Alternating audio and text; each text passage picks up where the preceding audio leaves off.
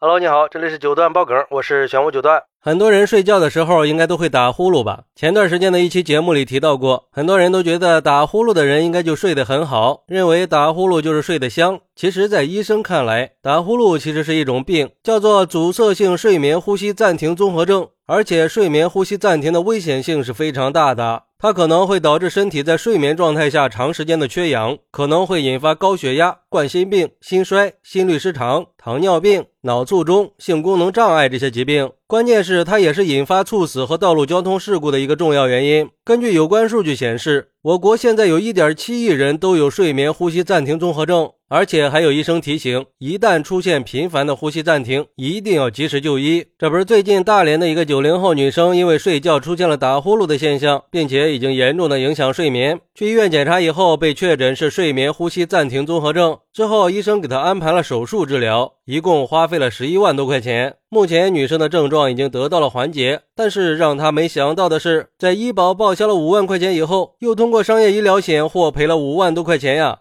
嘿嘿，这还是头一次听说啊！打个呼噜居然还可以保险理赔，真是活久见呀！而对于这个事儿，有网友就说了：“那我上大学的时候，基本上每个宿舍都会有打呼噜的人，很多人都受到了打呼噜的困扰啊。现在看来还是个财路呀！一人买一份商业医疗保险，都去理赔一下，那岂不是爽歪歪吗？”还有网友说，现在我们的社会保障已经日益完善了，医疗险和医保确实给我们的生活和健康提供了保障，很多人可以通过这些途径获得相应的报销。不过，医保报销应该更加广泛的覆盖更多的人和疾病，进一步降低我们的就医成本。不过，也有网友说，信不信我上个月拉稀，保险赔了我一百万呀？我朋友喝酒喝吐了，保险赔了一套房；我同学抠鼻屎抠出血了，保险赔了五十万。算了，我编不下去了。又想骗我买保险是吧？啥也不是。嗨，其实据我了解呀，目前只有少部分的重大疾病保险条款里有严重阻塞性睡眠窒息症，